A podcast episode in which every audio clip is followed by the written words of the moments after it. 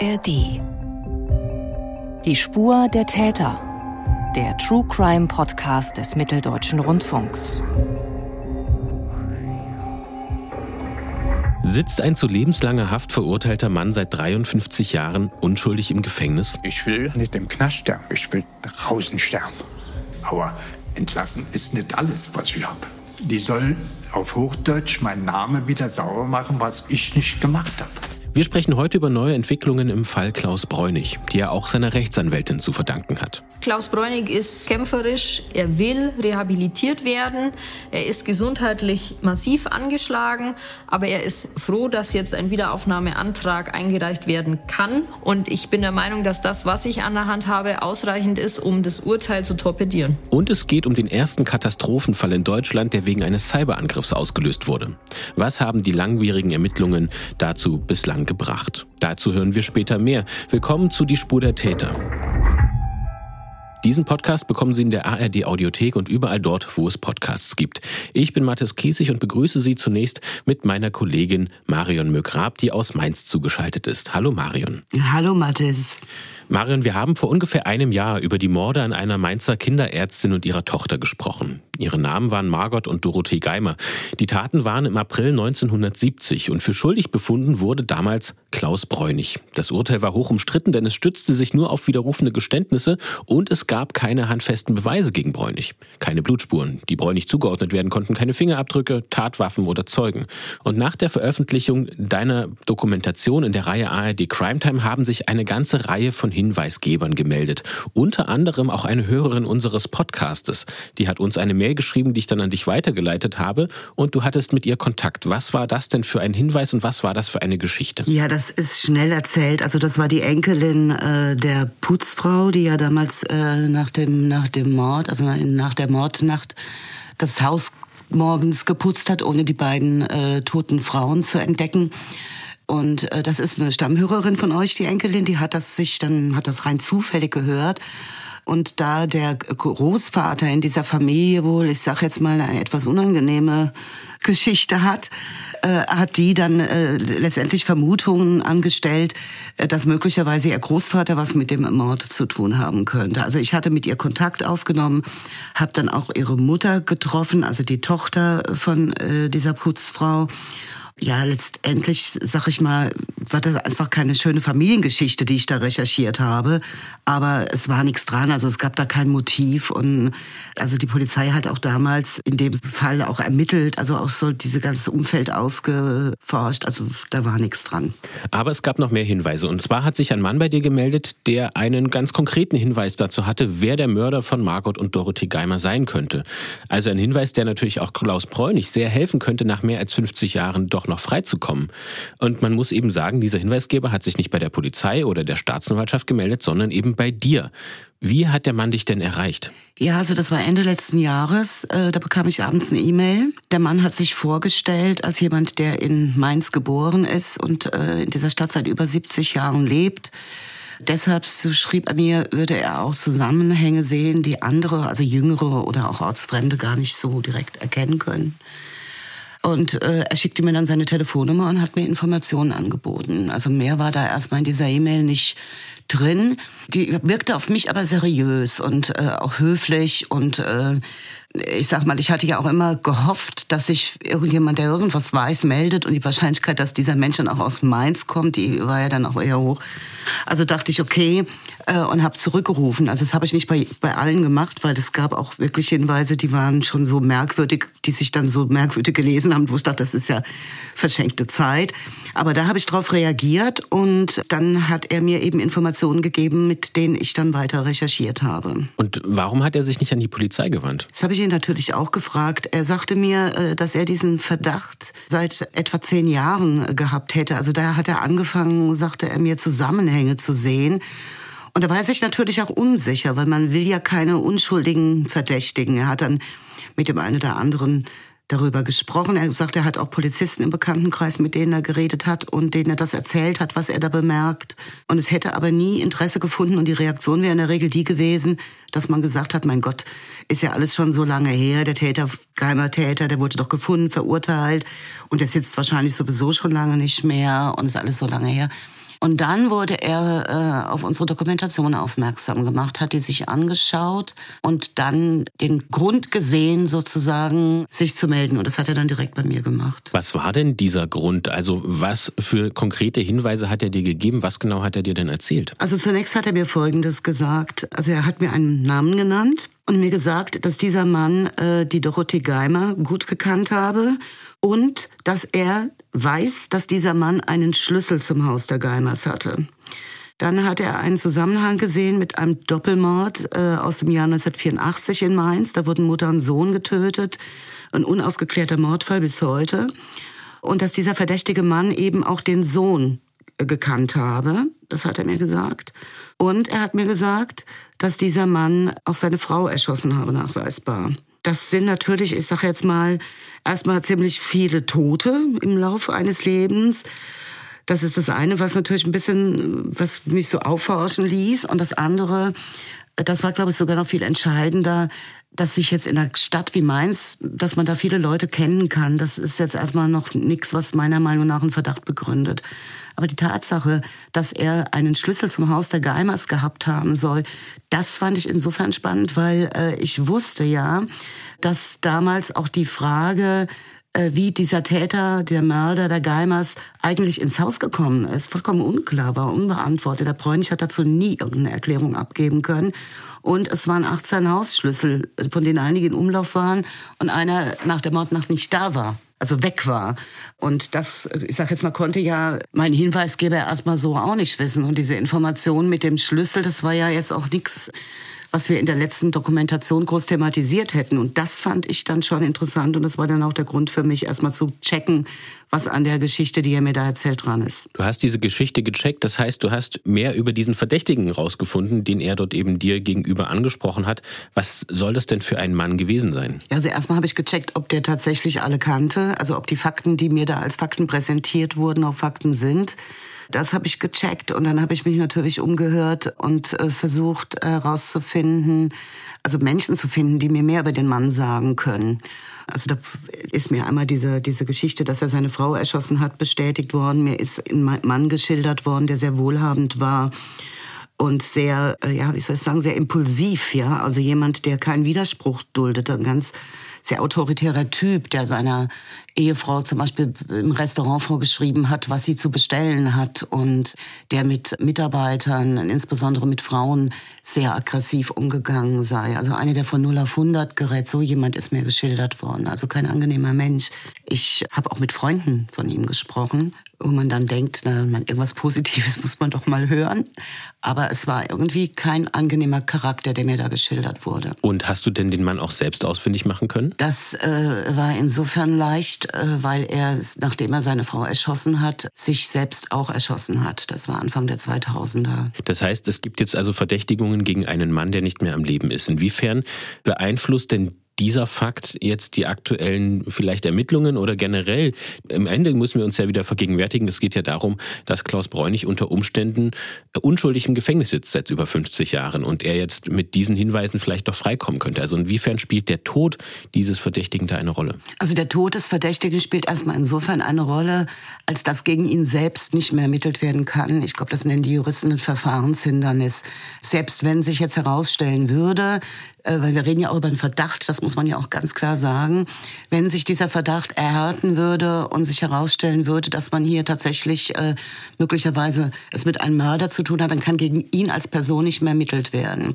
Aber was äh, jetzt den unaufgeklärten Mord in Hechtsheim angeht, den äh, Mordfall gegen Mutter, also Doppelmord Mutter und Sohn, da ist es ja nun mal so, dass Mord nicht verjährt und dass Spuren nachgegangen werden muss. Selbst dann, wenn man, ich sag jetzt mal, den, den Mörder nie mehr vor Gericht stellen kann, sind in dem Fall Ermittlungen äh, zu führen. So ist mir das erklärt worden. Und du konntest bei deinen Recherchen auch einen Bekannten aus dem Umfeld des Mannes ausfindig machen, der dir auch ein Interview gegeben hat, aber auch nicht erkannt werden wollte. Und er hat eben über diesen Verdächtigen in den Mordfällen Geimer und Kramschuster Folgendes zu dir gesagt. Er hat sich in Rage gesprochen. Gebrüllt hat er, geschrien hat er, ja. Leicht sadistische Züge, möchte ich behaupten. Das hat ihm scheinbar Spaß gemacht. Ich bin der Chef, ich bin der Boss, ja. Und das zieht sich eigentlich durch sein Leben durch. Auch, dass er dem Verdächtigen Affekthandlungen zutrauen würde, hat er dir geschildert. Und das würde auch zum vermuteten Tatablauf und zum Spurenbild im Fall Margot und Dorothee Geimer passen. Denn Rechtsmediziner Klaus Püschel, der sich diesen Fall genauer angesehen hat, sagt Folgendes über den Täter. Das ist kein Mensch, der sich überlegt, äh, wie bringe ich den jetzt elegant am besten um und äh sondern das ist jemand, der dann tatsächlich eher so raptusartig Gewalt ausübt. Generell, vielleicht ging Ihnen das jetzt ein bisschen schnell, liebe Hörerinnen und Hörer. Wir haben eine ganze Podcast-Folge zu diesem äh, Fall, dem Doppelmord gemacht. Und natürlich gibt es eben diese Dokumentation auch von meiner Kollegin Marion Mögrab in der ARD-Mediathek. Dort sehen Sie auch zum Beispiel, da geht es um die Frage, welche Rolle es spielen könnte, dass der Verdächtige sich für Sportwagen interessiert. Das heißt, sowohl den Link zum Film, zur aktuellen, ich nenne das jetzt mal Update Folge, als auch generell zu der ersten Staffel, die stellen wir Ihnen natürlich in unsere Shownotes, liebe Hörerinnen und Hörer. Bleiben wir aber noch kurz bei dem Verdächtigen. Du hast ja schon gesagt, er ist jetzt nicht mehr am Leben, weil er Anfang der 2000er nach einem Streit mit seiner Frau erst sie und dann sich selbst erschossen hat. Inwiefern passt denn auch dieses Erschießen in dieses Bild eines Mörders, der eventuell sogar vier Personen umgebracht haben könnte? Wenn ich es mit jemandem zu tun habe, der mit Zurückweisung nicht umgehen kann, der mit Kränkung nicht umgehen kann, der mit Widerspruch nicht umgehen kann, der halt so reagiert, wenn seine Frau sagt ähm, im Zorn, ich will dich verlassen, ja, ich habe mich natürlich auch gefragt nach den Hinweisen, wo kann denn überhaupt ein Motiv sein? Weil allein die Tatsache, dass jemand so überreagiert und sehr schnell sehr wütend wird, das reicht ja noch nicht, um an einen Mord zu denken. Es muss ja auch ein Motiv geben, es muss ja auch einen Grund geben, warum jemand wütend wird. Und deswegen hat mich natürlich die Frage interessiert, wo könnte denn das Motiv überhaupt gewesen sein, um zum Beispiel seine Freundin Dorothee, er war ja mit ihr befreundet, ähm, zu ermorden. Und dabei habe ich eben herausfinden können, das äh, ist damals in Verhören ausgesagt worden, dass er sich tatsächlich eine nähere Verbindung zu Dorothee gewünscht hat und dass äh, sie das aber nicht wollte. Und also so Zurückweisungen, enttäuschte Liebe, das sind ja Motive, ja, das sind ja Motive, die jemand vielleicht äh, zornig werden lassen. Auch die Tatsache, dass er am Wochenende vor dem Mord mit ihr und ihrem damaligen Freund gemeinsam in Köln war auf einem äh, Konzert wo sie zusammen hingefahren sind. Also wenn ich mir vorstelle, du fährst jetzt mit der Frau, die du liebst, ja, in die du total verliebt bist und deren Freund, also dem Rivalen, dann auch noch verbringst du dann noch ein Wochenende in Köln. Das in Kombination mit dem Charakter, der mir geschildert wurde, da kann ich mir natürlich vorstellen, dass man dann irgendwann äh, vielleicht Rache üben will, dass man irgendwann äh, aus der Liebe eben unbändiger Hass wird, dass man mit dieser Zurückweisung nicht umgehen kann. Und das ist natürlich ein Muster, das, wo ich sage, na gut. Und dann so viele Jahre später seine Ehefrau, die ihn verlassen will, ja, und womit er da nicht umgehen kann. Also das sind ja alles Dinge, die passen würden. Aber es ist natürlich Spekulation, ja. Ich meine, was wir brauchen, sind, äh, wären Ermittlungen, die halt jetzt mal gucken, was gibt's denn da jetzt auch an Spuren und gibt es zum Beispiel gibt es möglicherweise Hinweise. Du hast gerade gesagt, dass er befragt wurde, damals auch. Inwiefern ist er denn damals ein Tatverdächtiger gewesen oder warum wurde er vielleicht auch nicht näher verfolgt? Hast du da Erkenntnisse zu? Also die Aussage, die ich eben zitiert habe, dass er, dass er eine nähere Verbindung zu Dorothee haben wollte, die kam, die kam von ihrem damaligen Freund. Von ihm habe ich keine ähm, nichts an Vernehmungen gelesen. Ich weiß aber, dass er eine der ersten Spuren war, die die Polizei verfolgt hat. Also das lässt sich anhand äh, der verloren gegangenen Spurenakten, also anhand der Liste nachvollziehen dass er da die Spurenakte Nummer 10 hatte. Und wie bist du dann weiter vorgegangen? Was hast du mit den Hinweisen gemacht, die du eben von diesem ähm, Hinweisgeber bekommen hast und mit deinen recherchierten Erkenntnissen? Also ich habe zunächst mal geprüft, ob der Verdächtige tatsächlich Dorothee gekannt hat und was es da für eine Verbindung gegeben hat. Dabei habe ich herausgefunden, dass er zu dieser Clique gehörte, die mit äh, dieser Clique von jungen Leuten, die damals in Mainz mit Drogen gehandelt haben, wie Dorothee eben auch, dass er dazu gehörte, dass äh, er taucht bei ihrem Tagebuch auf als jemand, den sie kennt. Ich weiß, dass sie zusammen am Wochenende vor dem Mord ein Konzert äh, besucht haben. Es gab Hinweise darauf, dass Dorothee Hausschlüssel an junge Männer verteilt haben soll. Immer wieder in den Aussagen. Es gab 18 Hausschlüssel, Generalschlüssel zum Haus, von denen einer gefehlt hat. Die Frage ist die Behauptung meines Hinweisgebers, dass der einen Schlüssel gehabt haben soll. Ist das überhaupt denkbar? Ja, das ist denkbar. Das habe ich also ähm, gecheckt. Ich habe die ähm, über Schülerlisten von der fraglichen Schule und über Recherchen nach Mitschülern, die ich danach befragt habe, herausfinden können, dass sich äh, der Verdächtige und das Mordopfer in Hastings tatsächlich gekannt haben, dass sie zum Beispiel auch zusammen in der Theatergruppe gespielt haben. Also auch, dass auch das nicht nur einfach behauptet wurde. Ich habe zumindest theoretisch ein Motiv gefunden, was es äh, ja im Fall Bräunig zum Beispiel nie gegeben hat, dass ja so vieles unklar, während man hier ja zumindest mal eine eine, eine alternative Tattheorie. Es ist eine Theorie, ich muss immer wieder sagen, es ist ein Verdacht, dem man nachgehen muss. Aber er ist wirklich, ähm, er ist begründet. Mhm. Es ist nicht einfach so eine Geschichte. Und was hast du mit diesen Erkenntnissen gemacht? Hast du die an die Polizei weitergegeben? Nein, ich habe das äh, sofort an die Rechtsanwältin weitergegeben. Also ich habe nachdem... Äh, nachdem ich erstmal äh, gecheckt habe, ist überhaupt irgendwas dran an der Sache, habe ich sofort die Frau äh, Dr. Arnemann in München äh, darüber informiert und ihr alles, was ich zu dem Zeitpunkt wusste, ich habe ja danach noch monatelang weiter recherchiert, äh, ihr auch zur Verfügung gestellt. Wie hat sie denn darauf reagiert, dass du da eben eine möglicherweise neue und entscheidende Spur entdeckt hast? Naja, die Frau Dr. Ahnemann hat natürlich auch sehr viele Hinweise per E-Mail bekommen. Als ich jetzt sagte, ich habe da einen Hinweis, da war sie zunächst, äh, denke ich, erstmal eher skeptisch. Als sie das dann äh, las, was ich ihr geschickt habe, war sie sehr interessiert und äh, meinte, dass sie diesen äh, Mann auch treffen will mit ihm sprechen will, um einfach beurteilen zu können, wie glaubwürdig ist der? Ist der seriös, ja, oder ist das irgendeiner, der sich irgendwie wichtig machen will? Äh, sie hat sich dann ähm, äh, auch mit ihm getroffen. Das hat sie aber alleine getan. Das wollte sie nicht mit Kamera und auch nicht mit Pressebegleitung machen. Also sowas findet sie nicht seriös und hat mir danach gesagt, dass sie den Mann für sehr glaubwürdig hält und dass sich vieles von dem, was er ihr gesagt hat, auch mit dem deckt, was sie nun wiederum auch aus Akten weiß.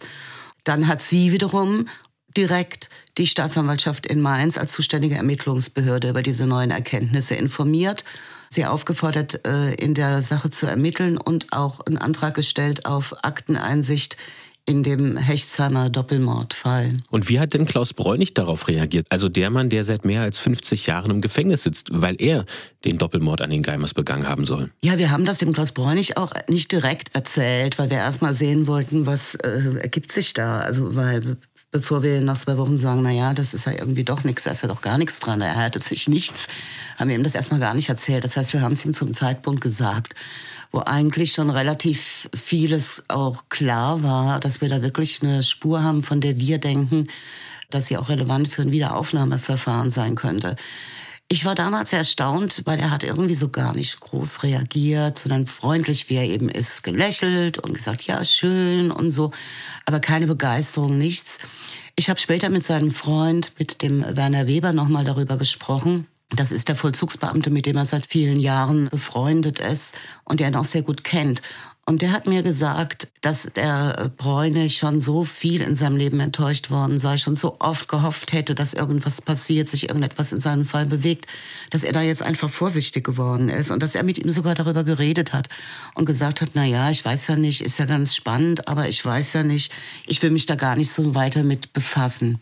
Also weil er dieser, sich vor dieser Enttäuschung schützen will. Mhm. Also es war keine Freude, sondern es war eher diese Vorsicht, ich will mich nicht schon wieder will, will nicht schon wieder enttäuscht sein. Wie geht es denn Klaus Bräunig inzwischen? Er war ja schon sehr gebrechlich in der äh, ersten Dokumentation, die du produziert hast. Er ist jetzt mittlerweile 79 Jahre alt. Wie ist denn sein Zustand? Ja, es geht ihm gesundheitlich nicht gut. Also das fing schon am Anfang des Jahres an, dass es ihm schlechter ging. Das hat sich dann äh, so sehr verschlechtert, dass er sogar nicht mehr im offenen Vollzug bleiben konnte und auf die Krankenstation im Gefängnis verlegt werden musste. Also ich habe mir wirklich Sorgen gemacht, aber im Moment scheint es ihm besser zu gehen. Also er ist auf dem Wege der Besserung. Er ist auch ganz optimistisch. Also das ist ja etwas, was mich bei ihm doch dann immer wieder auch beeindruckt, dass dieses Kämpferische bleibt.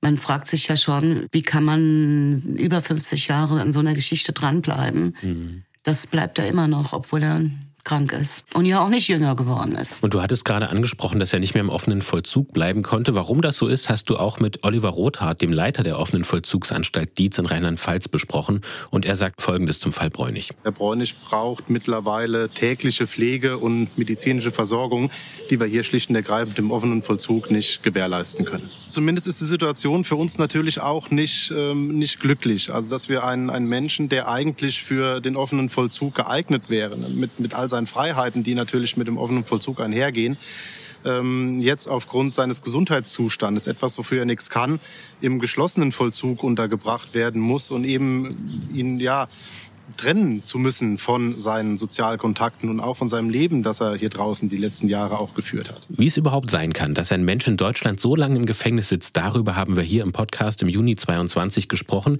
Wer möchte, kann eben da auch gerne noch mal reinhören. Ein Link zur Folge steht in dem Beschreibungstext dieser Episode. Es gibt also jetzt einen Hinweis auf einen möglichen Mörder von Margot und Dorothee Geimer im Jahr 1970, auch wenn der inzwischen nicht mehr lebt. Wie gehen denn Polizei und Staatsanwalt damit um? Gibt es denn jetzt neue Ermittlungen und wie geht es da weiter? Also die Polizei ist ja nachgeordnete Behörde, die kann erstmal gar nichts machen. Entscheidend ist die Frage, was macht die Staatsanwaltschaft? Und die teilt uns seit Monaten mit, dass sie in der Angelegenheit, dass sie prüft, dass sie das prüft, ob Ermittlungen eingeleitet werden wird geprüft.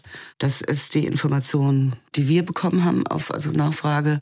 Äh, nach meiner Kenntnis hat Frau Dr. Ahnemann bis zum jetzigen Zeitpunkt überhaupt noch gar nichts gehört.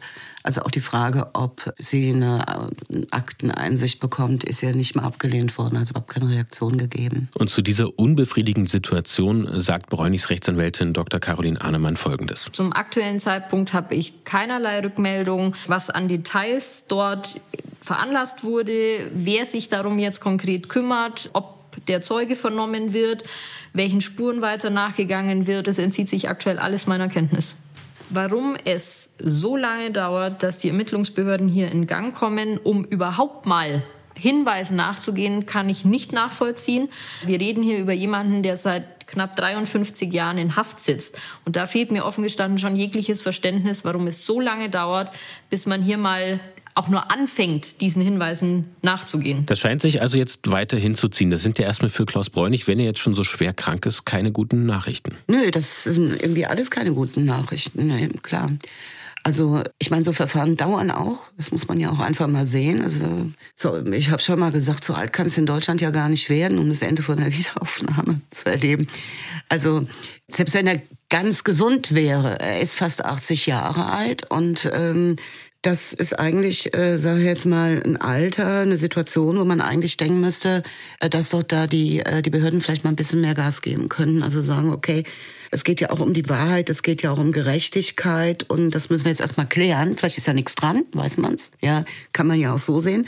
Aber man müsste es doch mal klären und sich dann nicht alle Zeit der Welt lassen. Auf juristischer Ebene gibt es dagegen eine Nachricht für Klaus Bräunig, die ihn zuversichtlicher stimmen dürfte, nämlich hinsichtlich der bereits erwähnten Haftdauer. Das Bundesverfassungsgericht in Karlsruhe hat im März 2023 den Beschwerden von Bräunigs Rechtsanwältin stattgegeben. Marion, erklär uns doch bitte mal, worum es dabei genau ging. Bei der Wiederaufnahme geht es ja um die Frage, ist er schuldig oder ist er nicht schuldig. Beim Bundesverfassungsgericht ging es darum, ist die Länge der äh, Haftzeit überhaupt noch zu begründen. Also ich denke, mit über 50 Jahren ist der Klaus Bräunig auf jeden Fall ganz vorne in Deutschland bei der, bei der Länge der Haftzeit. Dagegen haben sich die Beschwerden von der Caroline Ahnemann gewandt. Die äh, Richter haben letztendlich der Argumentation äh, stattgegeben. Sie haben gesagt, das Risiko, dass ein Straf verurteilter Straftäter rauskommt und nochmal Straftaten begeht, das ist erstmal immer da. Aber in diesem Fall muss begründet werden, also bei so einer langen Haftzeit, muss tatsächlich auch begründet werden, und zwar durch konkrete Tatsachen belegt werden, dass dieser Mann tatsächlich ein Risiko ist. Heißt, wäre Klaus Bräunig ein Risiko, dann kann man den auch 100 Jahre in, in Haft lassen. Das ist in Ordnung, ja. Aber man muss es begründen.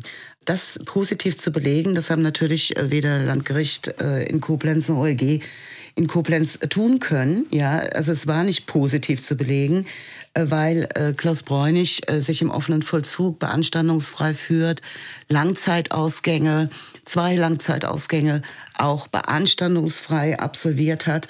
Das Bundesverfassungsgericht hat sich dann auch ähm, hat auch kritisiert, dass diese Argumentation, er habe die Langzeitausgänge ja nur deshalb beanstandungsfrei absolviert, weil er ja wusste, äh, dass wenn er das nicht tut, er überhaupt gar keine Chance mehr hat rauszukommen. Ja, Das äh, fand das Bundesverfassungsgericht äh, merkwürdig und hat gesagt, nun ja, also sowas muss natürlich auch positiv äh, für einen Gefangenen ähm, angerechnet werden. Also sie haben letztendlich gesagt, auch das Alter, das Alter des, des Mannes spielt natürlich eine Rolle.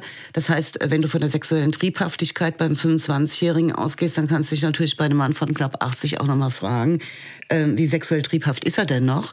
Auch das, damit, auch mit dieser Frage hat sich das Landgericht überhaupt gar nicht auseinandergesetzt. Und das hat das Bundesverfassungsgericht dann letztendlich gerügt und gesagt, das alles verfehlt die Anforderungen an eine Begründungstiefe. Also letztendlich hat es gesagt, Leute, wenn ihr den länger in Haft behalten wollt, dann müsst ihr das auch besser begründen.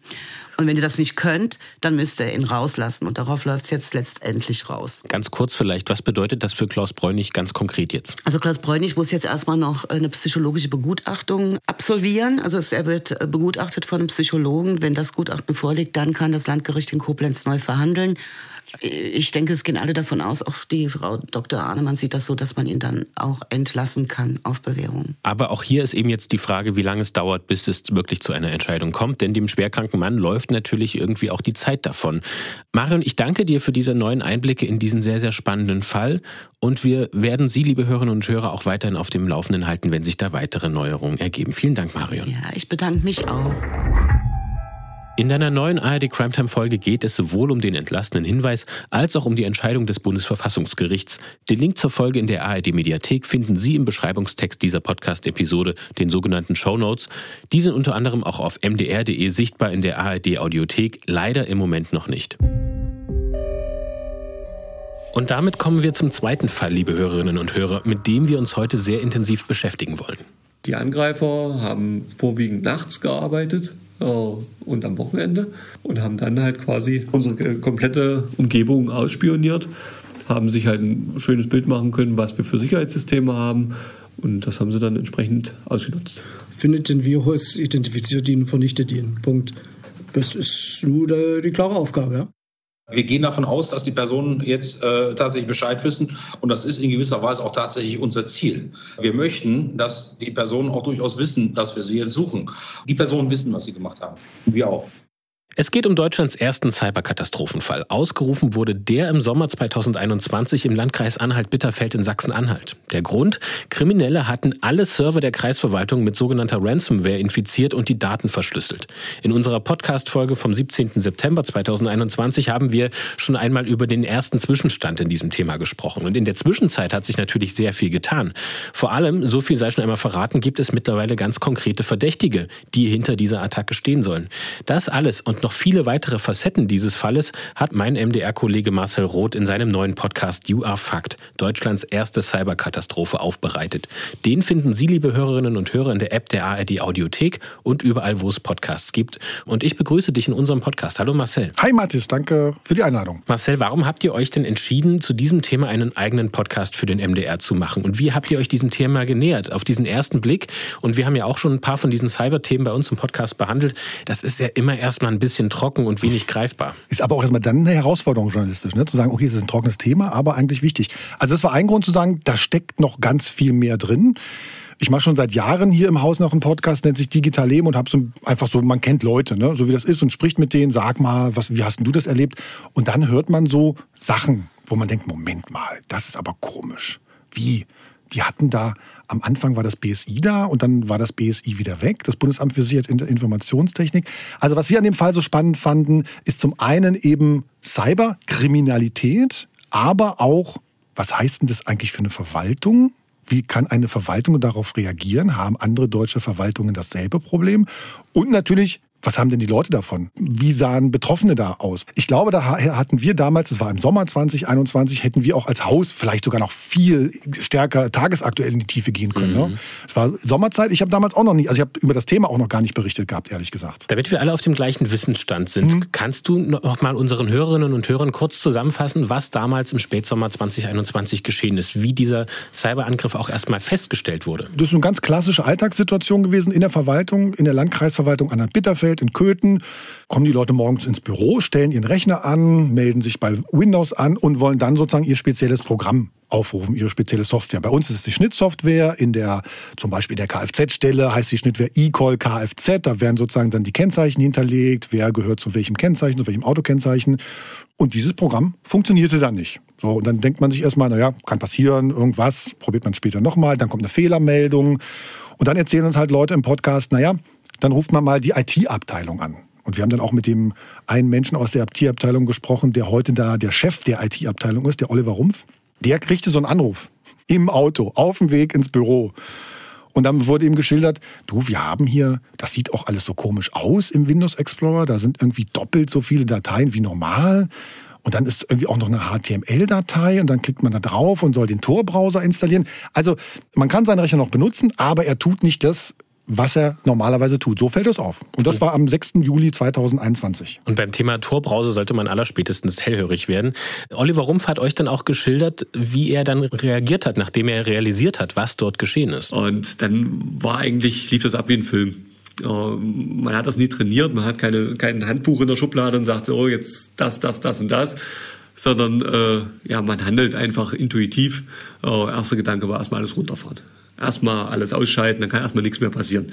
Oh, retten, was noch zu retten ist. Oh, und dann habe ich eigentlich auch nicht groß weitergeguckt, sondern habe einfach nur noch herunterfahren, herunterfahren, herunterfahren, herunterfahren gemacht. Und der damalige Landrat Oliver Schulze ergänzt noch Folgendes. Man hat zwar schon von Hackerangriffen gehört, aber wie sich denn die äh, im Detail und vor Ort auswirken, hat man ja so selber noch nicht erfahren, wenn man selber eine äh, computergestützte Verwaltung hat kommst da nicht mehr ran. Das ist wie zu Hause, wisst was essen, der Kühlschrank ist zu. Das ist ja ein wirklich guter Vergleich. Ne? Also zwischen einer Kreisverwaltung, die für mehr als 150.000 Menschen zuständig ist und einem Kühlschrank. Aber ich glaube, das wird dadurch ganz greifbar, mhm. weil eben wirklich diese gesamte Verwaltung für die ganzen Menschen auf einmal nicht mehr funktioniert hat. Aber ist denn dieses Ausmaß auch sofort klar gewesen oder ist man erstmal nur von einem, ich sag's mal, lokalen Fall ausgegangen?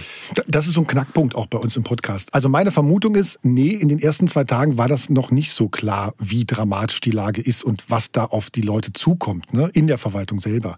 Ich glaube, es hat ein bisschen gedauert, bis man wirklich feststellt, oh, das ist, wir haben hier richtig, ich sage jetzt mal ein schlimmes Wort, richtig Kacke am, am Hacken. Ne? Mhm. Das ist sozusagen an dem Donnerstag danach, ist da, glaube ich, bei allen der Groschen gefallen. Also drei Tage, glaube ich, hat so ein bisschen gedauert, äh, bis da klar wurde, jawohl, wir haben es richtig, uns hat es richtig schlimm getroffen. Und man muss ja mal wissen, so ein Landkreis, was der alles macht, wofür der zuständig ist, der hat ja ganz viele Zuständigkeiten. Ne? Ich habe einmal schon erwähnt, Kfz-Stelle, geht es also um Autos. Dann hat er natürlich Sozialleistungen, die der zahlen muss. Wohngeld. 5000 Menschen im, im Landkreis Anhalt-Bitterfeld kriegen jeden Monat irgendeine Sozialleistung, Geld also sozusagen vom, vom Landkreis. Und dann hat so ein Landkreis eben zum Beispiel auch eine Ausländerbehörde. Da haben wir auch einen Fall, den wir ein bisschen genauer dann erzählen. Also um das jetzt noch mal ein bisschen plastischer zu hm. machen, hm. wer war denn da so besonders betroffen und welche Konsequenzen hatte das jetzt ganz konkret? Du hast ja hm. drei Punkte gerade schon angesprochen. Also was wir festgestellt haben, was uns sozusagen keiner bestätigt hat, Geld kam immer an. Also es war nie ein Problem, dass jemand kein Geld bekommen hat vom Landkreis. Ne? Was ein massives Problem war, was wir auch schon damals gehört haben, ist alles rund um Kfz-Wesen. Ne? Also Autohäuser, die zwar Autos verkaufen, aber nicht zulassen konnten.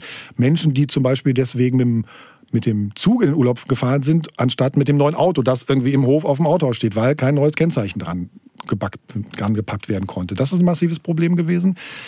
Dann hast du äh, Menschen gehabt, die zum Beispiel relativ lange warten mussten, bevor sie ihre Führerscheinprüfung machen können. Das passiert einfach, wenn da bestimmte äh, Verwaltungsprozesse nicht, nicht zustande kommen. Dann gab es Menschen, die zum Beispiel ihren Jagdschein gemacht haben und den aber nicht kriegten. Das klingt alles undramatisch. Ne? Äh, also war jetzt auch nie Leib und Leben in Gefahr, aber der Jagdschein zum Beispiel, damals gab es die Befürchtung, dass zum Beispiel sich die afrikanische Schweinepest ausbreitet und dann hätte man halt im Zweifelsfall Wildschweine schießen müssen. Und wenn man dann unnötigerweise weniger Jäger gehabt hätte, wäre das irgendwie ein Problem gewesen. Ein Fall, den wir ein bisschen ausführlicher schildern im Podcast, ist der Fall eines Studenten. Im Landkreis Anhalt-Bitterfeld gibt es die Hochschule Anhalt in Köthen. Und die haben ein Drittel der Menschen, die da studieren, kommen aus dem Ausland.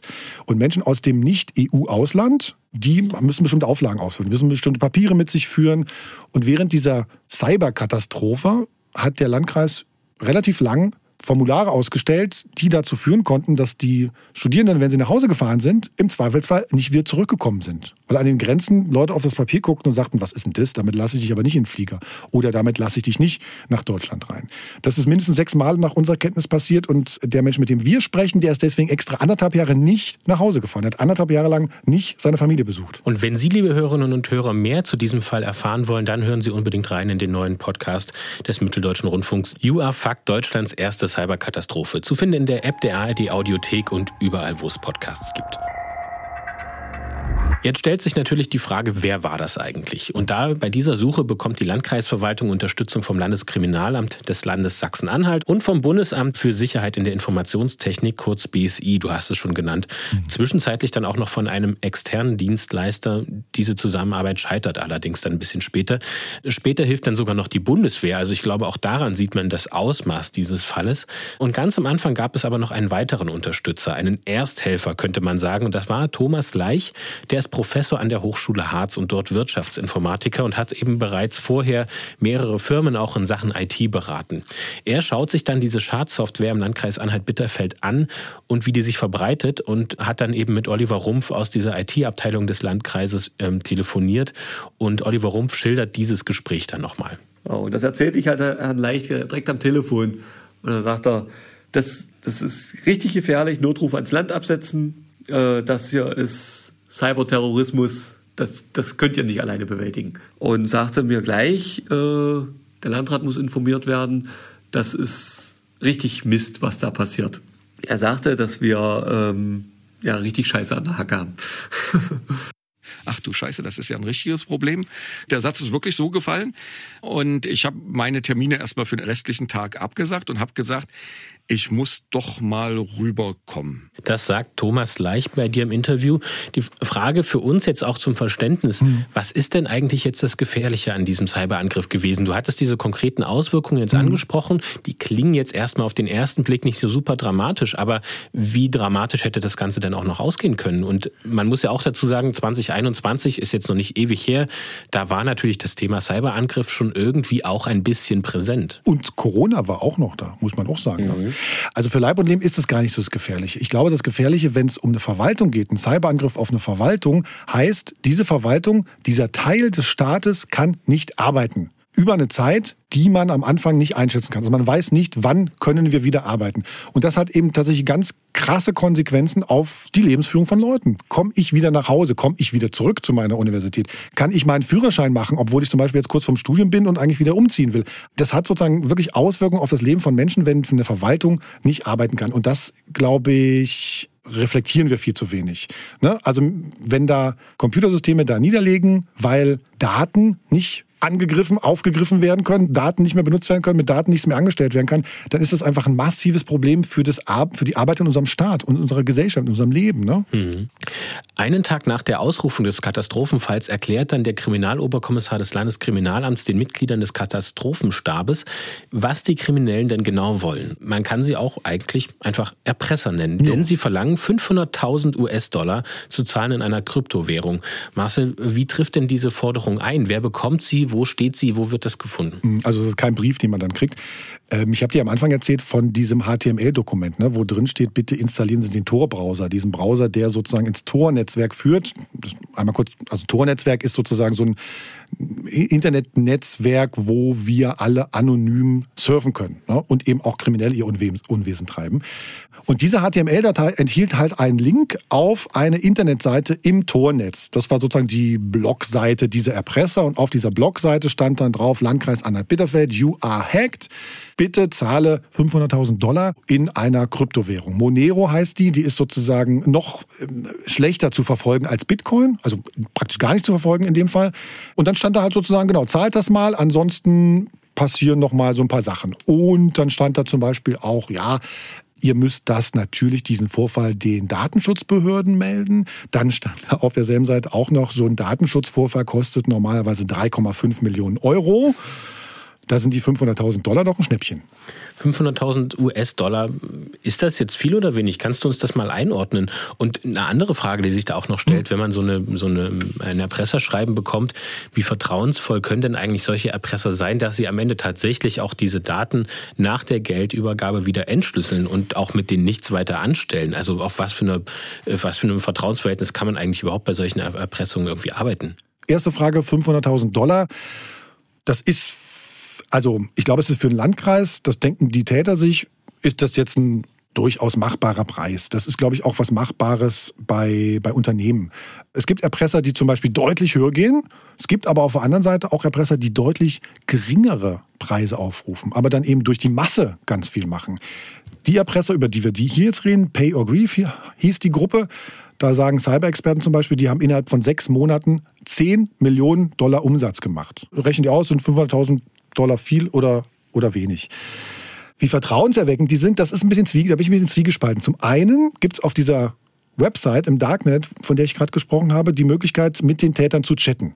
Ne? Dann kannst du dann schreiben, hier, bitte, äh, seid ihr das wirklich? Und könnt ihr mir auch äh, wirklich sagen, dass ihr meine Daten wieder entschlüsseln könnt.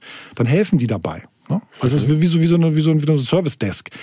Das heißt, zum einen haben die Täter auch ein Interesse daran, dass sie vertrauenserweckend sind, weil ja, wir können eure Daten wieder entschlüsseln, wir wollen ja das Geld haben. Zum anderen weißt du natürlich nicht, ja, Moment mal, sind die dann noch in meinem System? Oder Moment mal, wenn ich denen jetzt Geld zahle, dann wissen die, dass ich auch im zweiten und dritten Versuch vielleicht wieder Geld zahlen würde. Also das ist ein bisschen zwiegespalten. Du mhm. kannst davon ausgehen, du kannst mit den Leuten sprechen, auf jeden Fall, die sind ansprechbar, du kannst mit denen chatten, du kannst mit denen auch verhandeln. Man kann sagen, okay, 500.000 sind mir jetzt ein bisschen zu viel. Wir haben letztes Jahr irgendwie äh, den und den Verlust gemacht, halb so viel hätten wir kein Problem mit. Das kannst du alles machen. Du kannst frei verhandeln mit denen. Und natürlich schauen sich auch die IT-Fachleute jetzt genau an, welche Spuren diese Kriminellen im Netzwerk hinterlassen haben, wo und wann sie aktiv waren. Und Oliver Rumpf erinnert sich, wie ihm das Ergebnis Ergebnis dann mitgeteilt wurde. Und die haben dann festgestellt, dass die halt schon sehr lange in unserem Netzwerk unterwegs waren. Die wissen ja genau, wo sie gucken müssen, haben dann halt auch festgestellt, dass sich manuell durch unser Netz bewegt wurde. Also die, die Angreifer haben vorwiegend nachts gearbeitet äh, und am Wochenende äh, und haben dann halt quasi unsere komplette Umgebung ausspioniert, haben sich halt ein schönes Bild machen können, was wir für Sicherheitssysteme haben, und das haben sie dann entsprechend ausgenutzt. Ließ sich denn eigentlich feststellen, was das erste Einfallstor war? Also war es äh, die klassische E-Mail mit dem Link vom äh, Katzenfoto, auf das man draufklicken sollte? Oder wie sind sie überhaupt als allererstes ins Netz gekommen? Der Oliver Rumpf schätzt es, dass es so eine Phishing-E-Mail war, so wie du es gerade beschrieben hast. Also aber sozusagen den Patienten Null hat man nie gefunden. Und natürlich geht es jetzt auch darum, diese Verwaltung möglichst schnell wieder aufzubauen. Und von Beginn an arbeiten natürlich parallel zu diesen Ermittlungen die Fachleute auch intensiv daran, dieses Problem mit diesem Verwaltungsnetz wieder in den Griff zu bekommen. Das ist ja komplett blockiert, kann man erstmal sagen. Ne? Und deswegen nicht existent, ja. Ja, und deswegen brauchst du ja so eine Art Notnetz. Wie wird denn jetzt ähm, überlegt, dort weiterzumachen? Also geht es tatsächlich darum, okay, wollen wir jetzt verhandeln mit denen? Wollen wir vielleicht auch hm. zum Schein auf diese Forderungen eingehen? Oder ähm, arbeiten wir eigentlich sofort daran, irgendwie ein paralleles Netz, neues Netz aufzubauen? Die Entscheidung zu sagen, wir zahlen, wir zahlen nicht, die fiel relativ leicht. Da einfach nein, mit denen wurde nicht verhandelt. Das hat der Landrat äh, festgelegt, damals der Uwe Schulzer. Und dann sozusagen, ja, was denn dann jetzt? Du hast gerade angefangen zu beschreiben, Notnetz. Vorher gab es sozusagen noch äh, die Ansage vom Landrat, bitte jedes Amt braucht einen PC. Jedes Amt. Ne? Also jedes Amt einen PC. Ich muss dir vorstellen, Ämter sind ein bisschen groß. Also jedes Amt einen PC und einen Drucker ohne Internetanschluss und ohne E-Mail. Das war die erste Variante, um überhaupt mal irgendwie was Schriftliches zum Beispiel zu drucken. Also eine bessere Schreibmaschine. Dann der nächste Punkt war, okay, wir bauen ein Notnetz auf, dass wir untereinander wieder irgendwie kommunizieren können. Und parallel wird an der fertigen IT-Infrastruktur gearbeitet. Das klingt nach einem Plan, aber das sind halt auch nur wenig Leute gewesen in der IT-Abteilung. Ne? Die haben angefangen mit 15 Leuten, von denen sich eigentlich nur zwei, zweieinhalb überhaupt mit solchen Fragen auskannten. Und die können natürlich nicht permanent rund um die Uhr arbeiten. Also das ist sozusagen, die Menschen, die in der IT-Abteilung arbeiten, die standen massiv unter Strom. Und du hast gesagt, Fachleute arbeiten intensiv daran. Das sind halt nur ein paar gewesen. Und die haben sich dann Hilfe von außen geholt. Wie lange dauerte es denn, bis die Kreisverwaltung dann wieder ganz normal arbeiten konnte? Also und wann wurde der Katastrophenfall denn eigentlich wieder aufgehoben? Die erste Frage kann ich dir allen Ernstes nicht beantworten das dauerte, das dauerte, das dauerte. Ich habe ja von dem Studenten erzählt, ne, der Angst hatte, wieder nach Hause zu fahren. Der hat zum Beispiel diesen Zettel, dieses komische Papier, mit dem er angeblich nicht wieder nach Deutschland zurückkam, den hat er zum Beispiel bekommen im Frühjahr 2022. Sehr lange danach. Halbes Jahr locker sozusagen danach. Ja, genau. Mehr sogar noch. Aber zu diesem Zeitpunkt war der Katastrophenfall zum Beispiel schon wieder aufgehoben. Der wurde zum 31. Januar 2022 aufgehoben. Also nur weil man den Katastrophenfall aufhebt, heißt das nicht, läuft wieder alles. Ne? Ich würde sagen, es hat fast zwei Jahre gedauert, bis da wieder alles gut läuft. Und parallel zur Wiederherstellung dieser Verwaltung laufen natürlich auch die Ermittlungen weiter. Damit unsere Hörerinnen und Hörer auch davon nochmal ein plastisches Bild bekommen können, wie müssen wir uns denn eigentlich diese Ermittlungen ganz praktisch vorstellen? Mhm. Also wie viele Server und PCs wurden da abgebaut? Wurde jeder einzelne PC, der in diesem Verwaltungsnetz irgendwie angeschlossen war, weggetragen? Gab es da eine große Halle, wo die alle hingestellt wurden? Wie lief das ab? Äh, äh, genau, nee, so lief es nicht ab, wie du es jetzt beschrieben hast. Ich habe ja am Anfang geschrieben, dass die Leute auf ihren normalen Arbeits-PCs eigentlich arbeiten konnten und nur nicht auf die Daten zugreifen konnten. Ne? Diese Daten lagen quasi auf den Servern. Am Ende ging es wirklich irgendwann nur um die Server. Mhm. Äh, davon hat man zum Beispiel so, nennt man Images, also so Abbilder gemacht, die dann die ähm, Ermittlungsbehörden mitgenommen haben. Die Ermittlungsbehörden haben auch mal ein eigenes Gerät mitgenommen. Ansonsten hat man mit so hm, das nennt man so Signaturen von Viren gearbeitet. Das ist so ähnlich wie das Antivirensoftware macht, oder das ist genauso wie es Antivirensoftware macht, anhand von bestimmten Code-Schnipseln sozusagen ein Virus erkennen. Das hat man analysiert. Und dann guckt man sich aber auch zum Beispiel an, wie sind denn die Sicherheitsvorkehrungen bisher gewesen in den IT-Systemen im Landkreis Anhalt-Bitterfeld. Und da war es zum Beispiel so, das haben wir aus einem internen Bericht dann ähm, rekonstruieren können. Es gab zum Beispiel doppelt so viel IT-Administratoren konnten, wie es IT-Administratoren gab. Ne? Also da, das war, wusste die IT-Abteilung auch, dass das eigentlich nicht so richtig ist und nicht so richtig sein sollte. Aber sozusagen solche Sachen guckt man sich an und stellt dann fest, okay, wenn das so ist, könnten die vielleicht über diesen Rechner reinkommen sein oder über diesen Rechner reingekommen sein. An irgendeiner Stelle hat man im Landkreis aber gesagt, es interessiert uns jetzt nicht mehr, wie die reingekommen sind. Äh, wir wollen einfach nur nach vorne schauen. Und hat man denn keine Sorge gehabt, dass auf den lokalen Datenplattformen, also sprich auf den, Arbeits-PCs, auf, den Arbeits-PCs ja. dann irgendwo nochmal tatsächlich der Virus sich auch nochmal versteckt hat und dann wieder zurückkommt? Doch, na klar, die Sorge hast du immer gehabt. Die hat jeder auch gehabt, na klar. Deswegen wurden sozusagen alle PCs auch ganz plump platt gemacht und neu bespielt. Doch, das, das wurde auf jeden Fall auch gemacht, genauso wie mit den Servern, dass da sozusagen ein ganz frisches neues System drauf ist. Ich habe das damals auch den Menschen vom Bundesamt für Sicherheit in der Informationstechnik gefragt. Sag mal, wie groß ist denn die Gefahr, dass da noch irgendwas ist, wo die Täter dann wieder später einfach nur mal einen Knopf drücken müssen und wieder drin sind? Und da war die Auskunft vom BSI-Experten, der sagt, naja, man muss nicht davon ausgehen, dass diese Cyberkriminellen jetzt so die super duper äh, IT-Cracks und IT-Genies sind. Ne? Das ist irgendwie schnell programmiert, die wollen schnell rein, die wollen schnell Kohle machen, aber sind nicht sozusagen in der Tiefe dann im System drin. Hm, okay, also das heißt auch bei selbst auf den Servern war es dann nicht so, dass man die dann am Ende ganz praktisch vernichtet hat, sondern man hat die Server nur platt gemacht. Genau, also die, die sozusagen die Geräte selbst musste man nicht neu anschaffen. Und natürlich schauen sich auch eben Fachleute außerhalb von Sachsen-Anhalt diesen Fall ganz genau an, da er eben der erste Cyberkatastrophenfall war. Hm. Das ist natürlich für alle Landkreise in ganz Deutschland, für alle Verwaltungen letztlich in ganz Deutschland ein ganz wichtiger Fall gewesen. Hm. mit einigen von denen hast du auch gesprochen, von diesen Fachleuten. Was vermuten sie hinter diesem diesem Angriff? Du hattest jetzt diese Cyberkriminellen schon angesprochen. Also wie waren diese ersten Vermutungen und welche Spuren gab es denn dann auch? Mhm. Na, also Spur ist ganz eindeutig. Unter dem Erpresserschreiben stand die Gruppe Pay or Grief. Ne, also zahle oder trauere, Lohn, Kummer, wie auch immer du es übersetzen willst. Also die ergeben sich schon selbst zu erkennen, das ist unsere Gruppe, wir sind das, so nennen wir uns. Ne? Und dann gibt es eben so Cybersicherheitsexperten auf der ganzen Welt, die sich dann mal sozusagen austauschen und sich den Code genauer angucken von der, von der Schadsoftware und die sich auch angucken, wie sieht eigentlich diese Darknet-Website aus, kennen wir den Look irgendwo her und die Art, wie da geschrieben wird und wie die Seite aufgebaut ist. Also relativ, das könnten wir beide auch sozusagen. Ne? Wir sehen irgendwie zwei Webseiten voneinander und stellen fest, die sehen sich aber sehr ähnlich. Und anhand von solchen, naja, Indizien können dann ebenso Sicherheitsexperten nachschlagen, okay, wir kennen diese Schadsoftware eigentlich schon von den und den oder das sieht genauso aus wie da und da.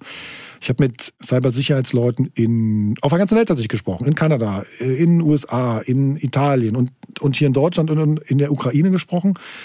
Und die alle haben gesagt, nachdem ich mir gezeigt habe, guck mal, so sahen die Screenshot aus, das und das haben die geschrieben. Und die alle haben gesagt, das sind Russen.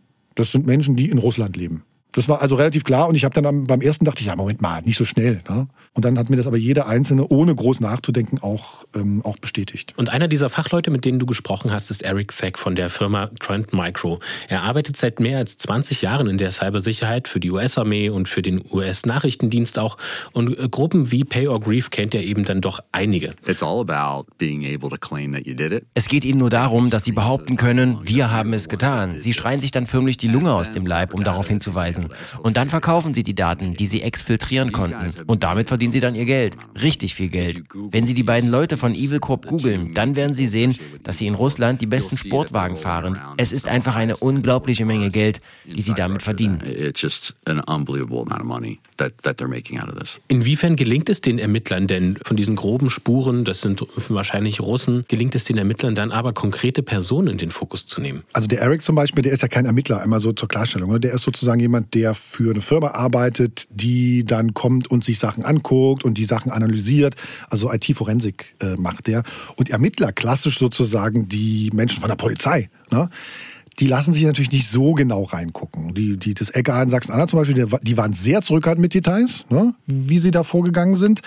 Ähm, aber das, was wir sozusagen vorher erzählt haben, dass man irgendwie die Gruppe schon vielleicht kannte aus anderen Zusammenhängen oder dass die Website einem bekannt vorkommt, da konnte man relativ schnell dann sagen, Moment mal, okay, die heißen jetzt Pay or Grief. Es gab schon mal eine Gruppe, die hieß Grief. Und von der kann man eigentlich sagen, dass die irgendwie zusammenhängt mit einer Gruppe, die Doppelpaymer hieß. Und von der kann man sagen, Moment mal, die sieht so ähnlich aus und hat so ähnlichen Code geschrieben, so ähnlich so wie, als würde man sozusagen eine Handschrift erkennen, ne? die hat so ähnlichen Code geschrieben wie die Gruppe äh, Evil Core. Und dann kann man dann sagen, okay, Evil Core kennen wir doch auch schon, da die haben irgendwas mit einer Gruppe The Business Club zu tun. Und all das können sozusagen Leute wie Eric Thack und Ermittler bis nach 2007 ähm, zurückverfolgen. Ja? Und was jetzt in dem Fall total spannend ist, ich dachte, naja gut, dann weiß man, wie die heißen, kann das nachverfolgen, aber konkrete Namen zu finden, also da war ich sehr in der Recherche sehr zurückhaltend, dass da das passiert. Aber dann gab es einen Ermittlungserfolg. Ne? Dann stellt sich die, das LKA Nordrhein-Westfalen Anfang März 2023 hin und sagt, hier, wir haben drei Leute ermittelt, die für mehrere Fälle von Cyberkriminalität in Deutschland verantwortlich sind. Unter anderem Anhalt Bitterfeld. Und wie kam es denn dazu und warum das Landeskriminalamt von Nordrhein-Westfalen? Mehrere Fälle, sagte ich gerade, 37, ne? mindestens 37 in Deutschland, weltweit 600 Fälle, von denen die Ermittler ausgehen, mindestens, weil das nur die Fälle sind, die angezeigt wurden. Und ein Fall zum Beispiel, die Uniklinik in Düsseldorf, erinnerst du dich wahrscheinlich, ne? Mhm. wo da angeblich dann eine Frau gestorben ist, weil die nicht rechtzeitig ins Krankenhaus gekommen ist. Da sind mir jetzt die Zusammenhänge nicht ganz, äh, nicht ganz präsent gerade. Dann äh, gab es noch die Funke Mediengruppe, auch in Nordrhein-Westfalen und die Firma Matratzenkonkord. Die sind alle sozusagen in Nordrhein-Westfalen und die sind sozusagen zeitlich vor Anhalt-Bitterfeld gewesen. Deswegen hat das LKA Nordrhein-Westfalen da sozusagen äh, die, die, den Hut aufgehabt, international bei diesen Ermittlungen, weil das FBI war dabei, die Polizei in den Niederlanden war dabei, die Ukraine war dabei. Also es war so eine wirklich eine internationale Zusammenarbeit der Polizeien, die dann zu diesem Ermittlungserfolg geführt haben, wo der Kunze, mit dem ich dann auch gesprochen habe für den Podcast, äh, dann vor der Presse stand und wirklich drei Leute präsentiert hat mit Fotos und mit äh, Fahndungsplakaten. Die stehen jetzt auf dem Europe's Most Wanted. Und was sind das für drei Leute? Zwei Männer, eine Frau. Fangen wir mal mit der Frau an. Irina Semjanikina, die ist 1986 geboren in der ASSR Mari. Die soll angeblich mit den Opfern gechattet haben, was ich dir gerade geschrieben habe. Ne? Die soll sozusagen irgendwie Rücksprachen gehabt, mit denen getroffen haben und soll irgendwie verhandelt haben mit denen, die hat sozusagen dieses Chatfenster bedient. Dann der andere Mann oder ein Mann ist Igor Gaschin, 1991 in Russland geboren. Der war jemand, der wirklich dann auch äh, in die Systeme eingedrungen ist. Und der größte Fahndungserfolg, so wie ihn die Polizei verkauft, ist Igor Turaschew. Das ist sogar jemand von der Kette, wo ich dir gerade erzählt habe, wie lange man das zurückverfolgen kann. Ein Mann, der eben auch aus Russland kommt. Und zum Verdächtigen Igor Turaschew hat äh, dir Dirk Kunze, der Leiter der Cybercrime-Ermittlungen beim Landeskriminalamt Nordrhein-Westfalen, Folgendes gesagt. Für den Turaschew haben wir 22 Tathandlungen nachgewiesen. Das heißt, wir können sagen, er hat Folgendes gemacht. Erstens, zweitens, drittens, viertens. Er hat eine E-Mail mit in, äh, verschlüsseltem Inhalt verschickt. Als Beispiel, er ist auf den Server eingedrungen oder er hat ein System verschlüsselt oder er hat Daten exfiltriert oder er hat Folgendes gemacht. Das können wir in 22 Fällen für den Tura-Chef nachweisen. Und insgesamt werfen die Ermittler der Gruppe um Tura-Chef weltweit mehr als 600 Taten vor. Darunter Angriffe eben auf den Nationalen Gesundheitsdienst in Großbritannien, die Funke Mediengruppe und das Uniklinikum Düsseldorf, das du schon angesprochen hattest. Mhm. Die sind jetzt alle drei zur weltweiten Fahndung ausgeschrieben. Wie ist denn da der aktuelle Stand? Also gibt es irgendwelche Chancen, diese Gesuchten zu fassen? Das ist die entscheidende Frage bei der ganzen Geschichte. Ne? Also der aktuelle Stand ist sowas wie, der, der Kunze hat denen gesagt, wir wissen, wer ihr seid. Es gibt diesen internationalen Haftbefehl, der dafür sorgt, dass diese Menschen, sobald sie sozusagen Russland verlassen, eigentlich festgenommen werden. Der Kunze, der war im März auch bei den Kollegen von Akten Zeichen XY ungelöst im ZDF, hat den Fall da vorgestellt, hat nochmal dazu aufgerufen, hat die Fahndungsplakate gezeigt und hat danach wohl einen Hinweis bekommen von Urlaubern. Menschen, die sozusagen im Urlaub waren auf einem Kreuzfahrtschiff und die ihre Fotos daraufhin nochmal durchgeschaut haben und angeblich sitzt da einer dieser Männer mit auf den Fotos drauf. Ne? Also das sind so Hinweise, die die einfach sammeln. Ob das stimmt, ob man da nochmal nachschauen muss, weiß ich alles nicht, aber das ist so ein, so ein, so ein Tipp, den die bekommen haben beim LKA in Nordrhein-Westfalen. Ob man die jetzt fast fassen kann, ne? das bezweifle ich ich glaube nicht, dass die jemals in Deutschland vor einem Richter stehen. Und eine Frage, die sich jetzt vielleicht auch noch stellt, gerade auch mit den Entwicklungen, die wir seit über einem Jahr haben, und davor hat sich das ja auch schon aufgebaut, dass diese Cyberkriminalität gerade auch aus Russland auch durchaus staatlich gesteuert mhm. war. Ist denn davon auszugehen, dass es da auch eine Zusammenarbeit mit dem FSB, mit dem F äh, Geheimdienst in Russland gab? Oder sind das einfach wirklich nur Cyberkriminelle, die an Geld kommen wollen? Ja, das ist auch so eine spannende Frage, der, der wir nachgehen. Also ich glaube, wenn es um Cybercrime geht, den man russischen oder russischsprachigen Menschen zuordnen kann, kann man sowas nicht ausschließen. In dem Fall, in unserem Fall, haben wir Indizien gefunden und auch mit Leuten gesprochen, die zum Beispiel sagen, der Igor Tura-Chef, der kennt jemanden, der Maxim Jakubetz zum Beispiel heißt. Das ist auch so ein Mensch, der sozusagen in dieser ganzen Kette von großen ähm, Cybercrime-Gangs sozusagen dabei war. Maxim Jakubetz. Das ist jemand, der auch vom FBI gesucht wird mit 5 Millionen Dollar äh, Kopfgeld seit 2019 schon. Und Maxim Jakubetz ist verheiratet mit einer, mit einer Frau.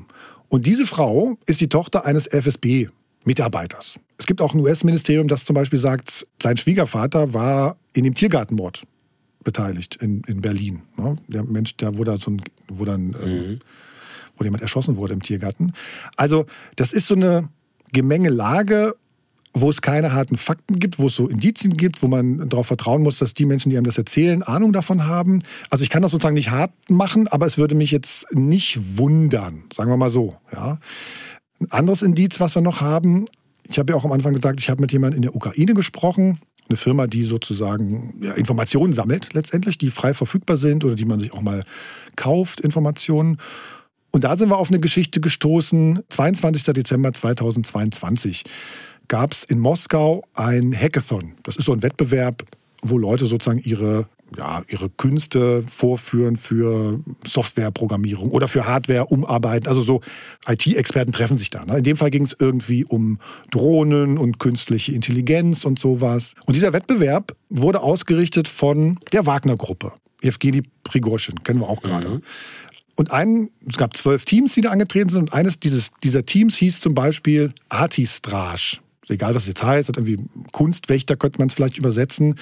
Und bei diesem Team haben fünf Leute mitgemacht und auf den Fotos, die man sozusagen öffentlich auf äh, Internetseiten und auf dem Telegram-Kanal sehen konnte, sind immer nur vier Leute zu sehen. Ne? Also man fragt sich ganz, wer ist denn eigentlich der Fünfte? Und dann kann man mal überlegen, und mal Artistrage, das ist auch eine Firma. Es gibt auch eine Firma, die Artistrage heißt, die auch in Moskau ihren, ihren, ihren Sitz hat. Und diese Firma hat zwei Eigentümer. Vielleicht ist es einer der Eigentümer, der sozusagen da als fünfter Mensch noch bei dem Hackathon mitgemacht hat, der sozusagen nur nicht auf Fotos sehen, zu sehen sein sollte. Warum auch immer. Und einer dieser zwei Eigentümer, dessen Namen habe ich gerade schon ein paar Mal gesagt, das ist nämlich Igor Turaschew. Also das ist so, weißt du, so ein Indiz, wo du sagst, Moment mal, da ist jemand, der geht auf den Hackathon von der Wagner-Gruppe, wo es um Drohnen, um Kriegsdrohnen sozusagen geht und der hat eine Firma und der taucht bei Anna Bitterfeld auf. Das ist so eine ganz also wie gesagt, das, das, du kannst ja nicht sagen, jawohl, der ist im Auftrag des russischen Staates, aber zumindest ist der da irgendwie verbandelt. So weit würde ich mich aus dem Fenster lehnen. Es gibt zumindest Indizien dafür. Ja. Hm. Genau. Mehr dazu und auch zur Frage, wie die Betroffenen diese erste Cyberkatastrophe Deutschlands erlebt haben und was jetzt auch daraus gelernt wurde. Das alles hören Sie, liebe Hörerinnen und Hörer, im Podcast You Are Fact, Deutschlands erste Cyberkatastrophe. Die ersten beiden Folgen stehen seit dem 6. Juli 2023 in der ARD Audiothek und wir sind natürlich auch in unseren Shownotes verlinkt und die weiteren Episoden erscheinen dann in den nächsten Wochen. Marcel, ich danke dir, dass du mit uns über deine Recherchen zu diesem Fall gesprochen hast. Gern, Mathis, vielen Dank. Und wenn Ihnen, liebe Hörerinnen und Hörer, diese Episode von Die Spur der Täter gefallen hat, dann abonnieren Sie unseren Podcast gerne, falls Sie das nicht schon getan haben. Die nächste Folge erscheint dann am 21. Juli und dann geht es um die Entführung und Ermordung des Millionärs Jakob Fischmann. Ein aufsehenerregender Fall aus den 90er Jahren mit Lösegeldforderungen, einer zunächst gescheiterten Geldübergabe, im Garten vergrabenem Lösegeld und einer Familienbande, die hinter dieser Tat steckt. Wenn Sie Fragen zu den beiden heutigen Fällen haben, Lob oder Kritik loswerden wollen, dann freuen wir uns über eine E-Mail von Ihnen. Unsere Adresse lautet die-spur-der-täter mit ae.mdr.de. Die Adresse ist immer ein bisschen kompliziert, deswegen stellen wir auch die in unsere Shownotes. Mein Name ist Mathis Kiesig. Vorbereitet hat die Episode mein Kollege David Kopp und produziert wurde sie wieder von Ingo Naumann. Wir danken Ihnen fürs Zuhören und bis zum nächsten Mal. Sie hörten den True Crime Podcast Die Spur der Täter. Eine Produktion des Mitteldeutschen Rundfunks. ARD